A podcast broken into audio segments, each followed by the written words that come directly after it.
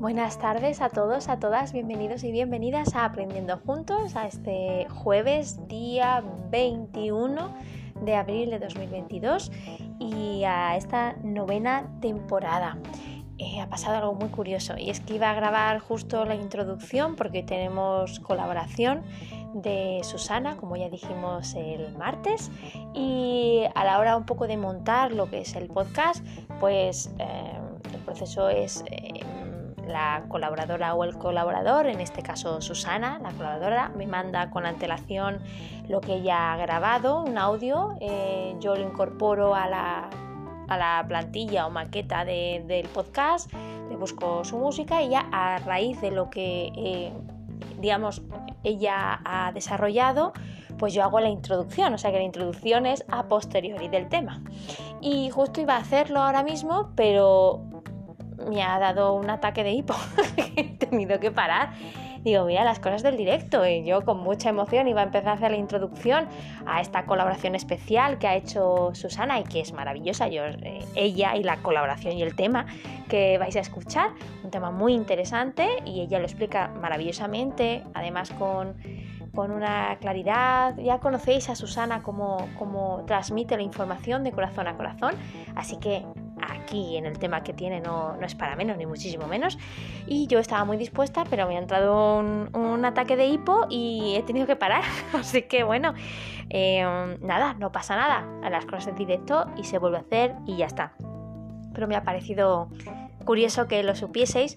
Básicamente también un poco para que sepáis cómo, cómo se elabora o cómo elaboro yo en humilde forma de hacerlo eh, un podcast y las cosas que hay detrás, ¿no? Que hay un trabajo, un esfuerzo, un tiempo, las tomas falsas, el ahora no me, atraganto, ahora esto no se escucha, eh, me he equivocado y he dicho otra palabra, vuelvo a empezar, etcétera, etcétera, como, como todo en la vida, ¿no? Eh, bueno, mm, hoy tenemos este tema especial, esta colaboración especial, la primera de esta novena temporada con Susana, una compañera y amiga maravillosa que tiene una forma, pues ya digo, muy, muy, muy, muy, ah, digamos, trascendental de decir las cosas y de comunicarlas, siempre basada en su investigación, en su tiempo de reflexión, incluso en sus vivencias.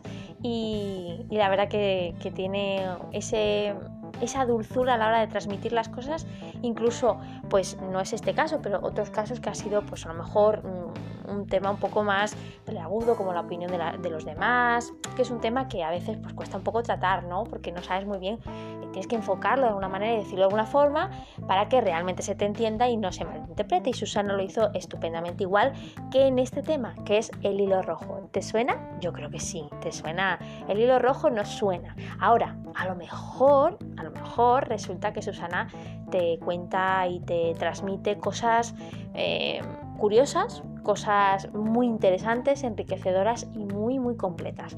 Así que ahora os dejo con ella. Antes deciros que, bueno, vamos a resolver el acertijo que os dejaba en el podcast anterior, el del martes, eh, que se titulaba No pongas el carro delante del caballo. Y bueno, por ahorrar tiempo y para darle los minutos a Susana en su colaboración, pues eh, no voy a volver a, leer el texto. Si quieres, pues puedes eh, consultar el podcast del martes. Voy directamente a lo que es la solución de ese reto. Y dice así. Holmes sugirió que el hombre desinflara las ruedas del carro para que redujera su altura y pudiera liberarse del árbol.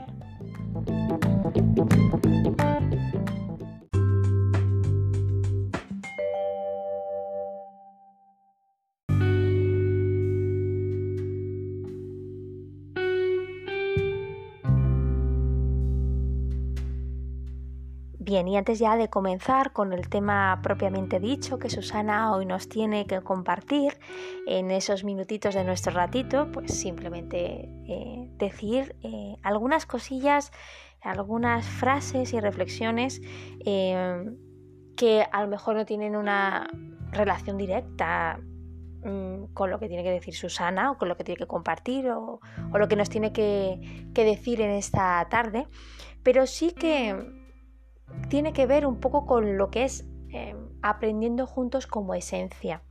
A veces me gusta mm, pues subrayar los libros y en las cosas que me ayudan, que me, me parecen curiosas, que me gustan recordar y luego me gusta un poco hacer así un mix, digámoslo así, eh, de todo ello mm, sin un orden lógico, o sea, no tiene un hilo conductor como tal, pero luego cuando lo lees y lo meditas o lo escuchas, la mente pues lo reordena un poco en, eh, atendiendo un poco al momento en el que estés. Si es un momento bueno, pues mm, todo lo que sea bueno, positivo, enérgico, vitalizante, pues digamos como que lo identificarás como lo que te pasa a ti, ¿no? En ese momento y luego lo que no es tan bueno, pues lo pones detrás como por si acaso sucediera. Y si es al revés, Em, que estás en un mal momento, regular o algún imprevisto, lo que sea, pues te fijas en aquellas palabras que se identifican con esos sentimientos un poco más grises, ¿no? Y luego pues pones las cosas que, te dan vitalidad y te ayudan a pues, creer que hay un futuro mm, inmediato mejor, ¿no? Nuestra mente en eso es bueno, no sé si os pasa a vosotros exactamente así, pero a mí me ha pasado en muchas ocasiones. Nuestra mente y el cerebro funciona de esta manera, ¿no? Busca esquemas para poder reorganizar y organizar de una manera coherente con esa persona y con su situación, expectativas, necesidades, prioridades, etc. Busca un esquema, un orden en esas piezas confusas para que, bueno, pues para que sea comprensible ¿no? y trascendental o significativo en su aprendizaje. Bueno, vamos a hacer un poco este experimento, ¿no? Yo os voy a decir eh, así entre frases eh, de autores famosos, escritores, pensadores, filósofos, científicos, etcétera, y algunas reflexiones pues que vienen en el libro de Pablo Arribas, El universo de lo sencillo, 50 reflexiones para crecer y amar como valientes, de nube de tinta, que ya he mencionado en otros, en otros podcasts. Eh, no, evidentemente no es un capítulo, mucho menos, sino simplemente ideas, eh, frases de gente famosa o referente y algunas reflexiones cortas que él mismo expresa. Y luego ya cada uno y cada una lo escucháis, ¿no? Y en el momento en el que estéis y vosotros pues organizáis esa información un poco pues como la necesitéis, eh, a lo mejor no toda, una parte, etcétera, etcétera, etcétera.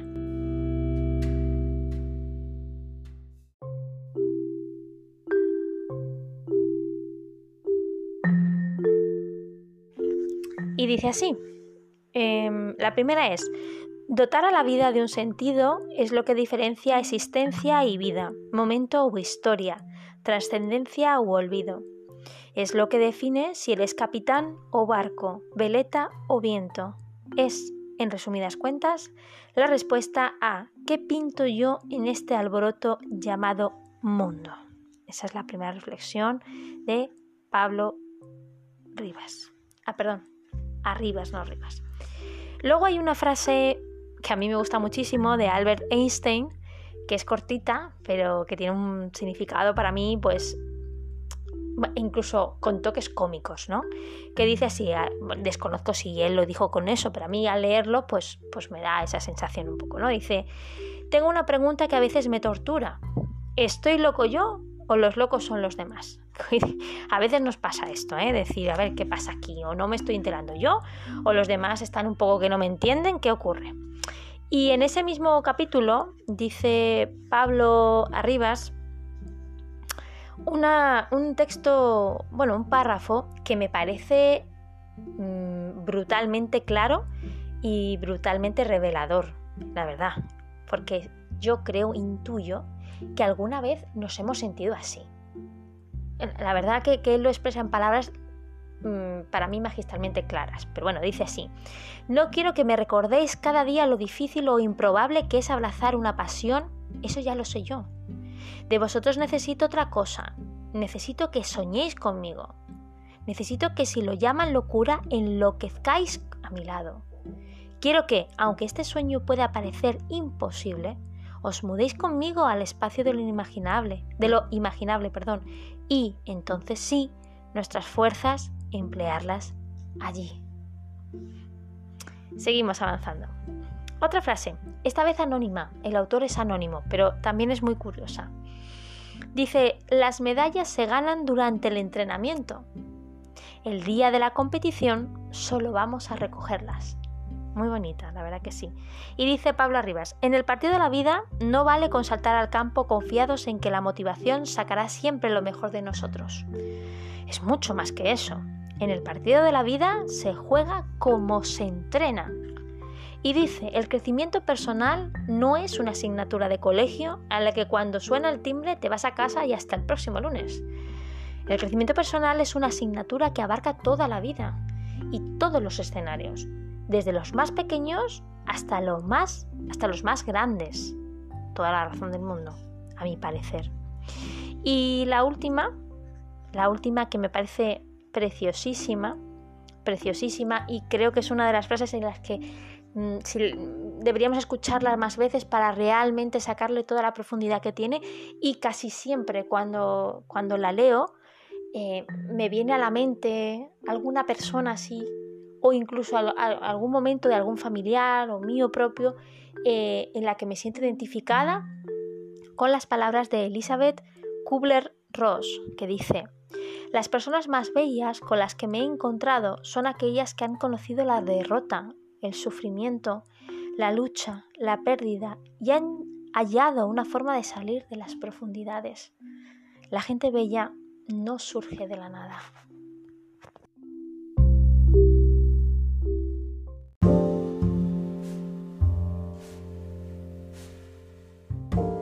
Bien, para empezar ya, muchísimas gracias a Susana de corazón por esta reflexión que va a compartir con nosotros, con esa predisposición, con ese entusiasmo, con esas ganas de, colaborar, de, reflexionar y compartir. La verdad que es un gusto eh, pedirle colaboraciones porque es que tiene un abanico de temas que si no es uno que ella ha reflexionado y ha hecho, pues tú le propones y ella hace y, y lo hace personalizado y, y, la verdad que lo transmite de una manera tremendamente significativa y de corazón a corazón. Así que desde aquí le damos las gracias por participar ahora mismo en esta novena temporada y que tiene las puertas de Aprendiendo Juntos abiertos. Siempre ella lo sabe y que la quiero un montón. Bueno, ya sabemos que antes de empezar cualquier tema es importante la atención plena y es importante respirar con todo eh, nuestro cuerpo, haciendo que bueno, pues cojamos oxígeno, eh, disminuyamos nuestros latidos, nuestro ritmo interno, externo, para situarnos en el aquí y en el ahora, teniendo abierta nuestro corazón, nuestra mente y también teniendo esa escucha activa que nos hace estar presentes en el momento y realmente sacar, estrujar el, y exprimir los temas que escuchamos para que calen y para que se queden con nosotros y nosotras. Así que sin más dilaciones, te dejo con Susana. Gracias.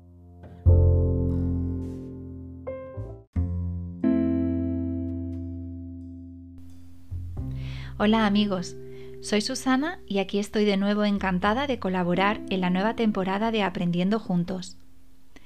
Hoy he elegido para todos vosotros hablar sobre el significado del hilo rojo. Cuenta una leyenda oriental que las personas destinadas a conocerse están conectadas por un hilo rojo invisible. Este hilo nunca desaparece y permanece constantemente atado a sus dedos a pesar del tiempo y la distancia. No importa lo que tardes en conocer a esa persona, ni importa el tiempo que pases sin verla, ni siquiera importa si vives en la otra punta del mundo. El hilo se estirará hasta el infinito, pero nunca se romperá. Su dueño es el destino. Este hilo invisible lo llevamos desde nuestro nacimiento y nos acompañará tensado en mayor o menor medida más o menos enredado a lo largo de toda nuestra vida. No está claro el origen exacto, pero se cree que la leyenda del hilo rojo del destino proviene de la mitología china o de la japonesa. Y en ambas culturas tiene un significado muy arraigado.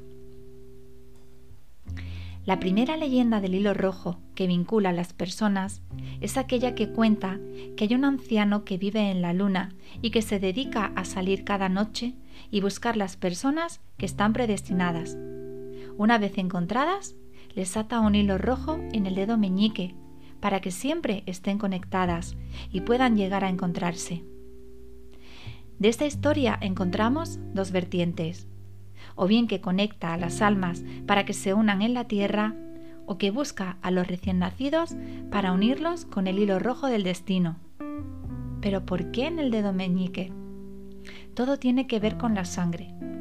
La arteria cubital conecta nuestro corazón con el dedo meñique y según la leyenda, esa vena o ese hilo rojo se extendería por el mundo hasta unirse a la arteria y llegar al corazón de otra persona. Muchas personas en Oriente creen en esta historia. Por ello, buscan el hilo rojo y cómo saber quién es la persona que está unida a ellos. A pesar de que es obvio que el lazo rojo y su significado trasciende mucho más allá de encontrar el amor, la realidad es que nosotros mismos podemos crear esos lazos y nuestro destino amoroso. La segunda leyenda es la historia del emperador. Es la leyenda más popular y la que se cuenta en Japón. La fábula, inspirada en un tiempo pasado, comienza cuando un joven emperador ordena a una bruja que le muestre quién está al final del hilo rojo del destino atado a su meñique. La bruja accede, la encuentra y lleva al emperador al mercado a la búsqueda de quien está destinada a ser su esposa. Una vez allí, la bruja se pone delante de una joven campesina con un bebé en brazos. Lleva al emperador hacia ella y le dice, aquí termina tu hilo. Es la sorpresa y el enfado del emperador al pensar que es una burla de la bruja que empuja a la campesina tirándola al suelo y el bebé se hace una herida en la frente. El emperador se va y manda detener y matar a la bruja por lo que considera una ofensa. Muchos años después, cuando llega el momento de casarse, la corte le recomienda hacerlo con la hija de un general muy poderoso. Efectivamente, llega el día de la boda y al levantar el velo de la novia, a la que no había visto nunca hasta entonces, descubre que tiene una cicatriz muy marcada en la frente. Es probable que después de leer sobre la teoría del hilo rojo o más bien sobre la leyenda del hilo rojo del destino, os preguntéis si realmente puede existir el destino en el amor. Nadie hoy en día puede determinar si el destino es una realidad o una ficción, ya que ni siquiera los físicos saben si el universo está determinado o no. La moraleja de esta historia es diáfana. No podemos escapar a nuestro destino. El hilo rojo no es visible, porque no necesitamos verlo. Debemos esperar nuestro momento no correr a buscar nuestro destino, sino que sea el hilo rojo el que nos lleve allí en el tiempo, lugar y circunstancia. Esta leyenda está tan arraigada en las culturas orientales que millones de personas llevan unidas a ellas un hilo rojo verdadero, un hilo que simboliza el amor y el interés común, la magia del corazón. Para la cultura occidental, la leyenda del hilo rojo suele interpretarse dentro del esquema de amor romántico. No obstante, en otros lugares, esta también abarca el amor genuino que pueden sentir dos personas sin enamorarse. Sea como sea, lo cierto es que hay algunas personas con las que la conexión es mágica y se crea un vínculo muy especial y diferente al resto. Se perciben las miradas, en la forma de vivir los silencios junto a ellas, es difícil explicarlo, pero quien lo experimenta lo sabe. Conoce esa sensación de saber que es esa persona y no otra con la que está destinado a encontrarse.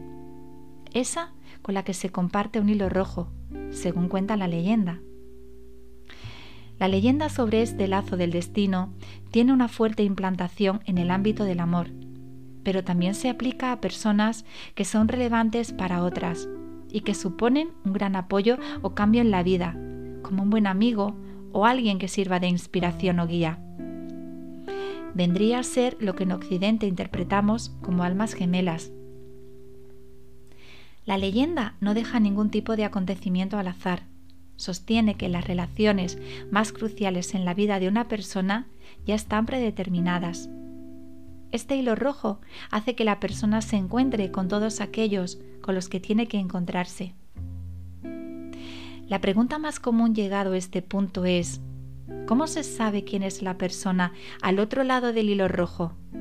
La respuesta es sencilla. Simplemente se sabe. Si es la persona indicada, no habrá ningún tipo de dudas y se sentirá una paz interior incomparable con ninguna otra sensación. Tras esto, hay que tener en cuenta todos los tipos de amor y no asumir que el alma gemela o el otro extremo del hilo rojo siempre será una pareja. En numerosas ocasiones, la persona que más marca la vida de alguien puede ser un amigo o un familiar. Esta visión del amor y el destino es clara. Todo está predestinado. Sin embargo, está en la mano de cada uno creer en las casualidades o en las causalidades.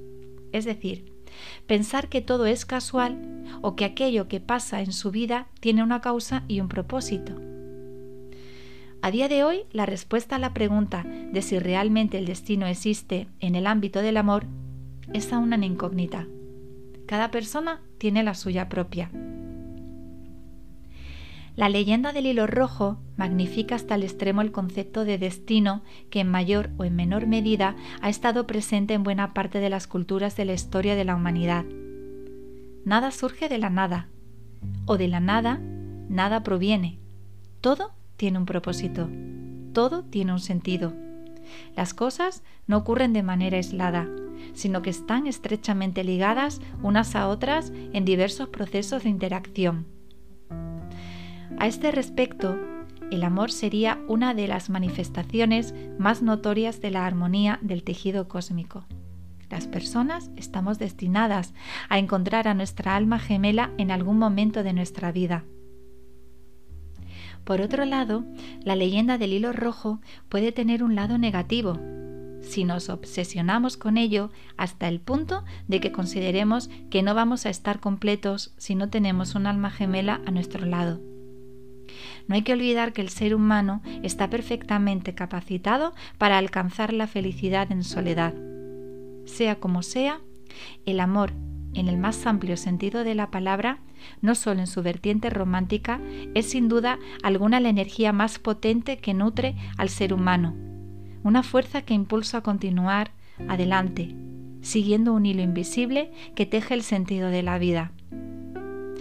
Ahora piensa en todas esas personas que han significado o significan algo en tu vida. ¿Serán las que se corresponden con tu hilo rojo?